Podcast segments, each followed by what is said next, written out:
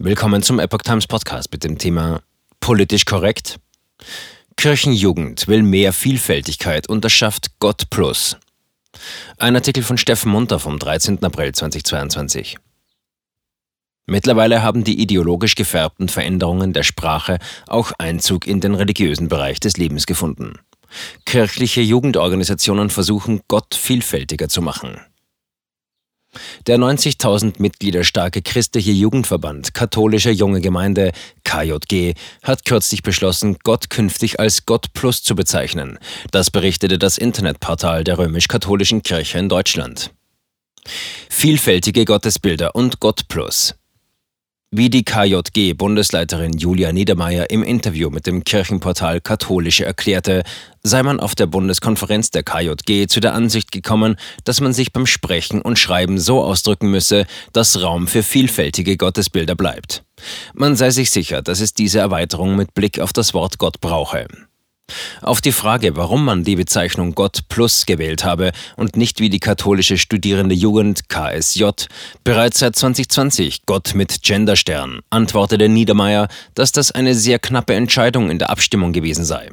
Gott Plus mache aber deutlich, dass es uns nicht ausschließlich um Geschlechterebenen geht, sondern um viele weitere Dimensionen. Politische Haltung zu alter weißer Mann. Man halte das Bild von Gott als altem weißem Mann als für zu kurz gedacht, auch wenn es noch in vielen Köpfen vorherrsche. Gott Plus würde eine Vielfalt an Gottesbildern besser ausdrücken und zugleich queere Menschen durch den Gebrauch des Gendersterns nicht vereinnahmen.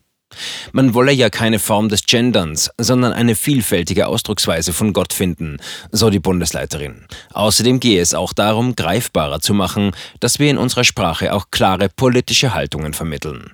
Mit dieser begrifflichen Anpassung Gottes wolle man auch Zugänge für Menschen schaffen, die für sich noch nicht so genau wissen, was sie mit Gott verbinden.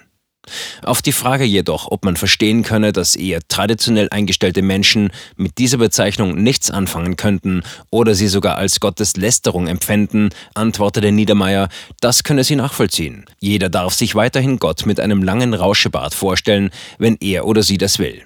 Ihnen gehe es vielmehr darum, darauf hinzuweisen, dass Gott so viel mehr sei. Man wolle mit Gott plus allen Menschen die Möglichkeit geben, mit ihren Gottesbildern vorkommen zu können von Storch rät, bei den Wurzeln zu bleiben.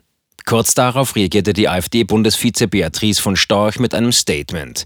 Die Rechtsanwältin nannte Gendern dabei eine ideologische Realitätsverweigerung und erinnerte daran, dass es rot-grüne Glaubensgemeinschaften wie Fridays for Future schon gebe.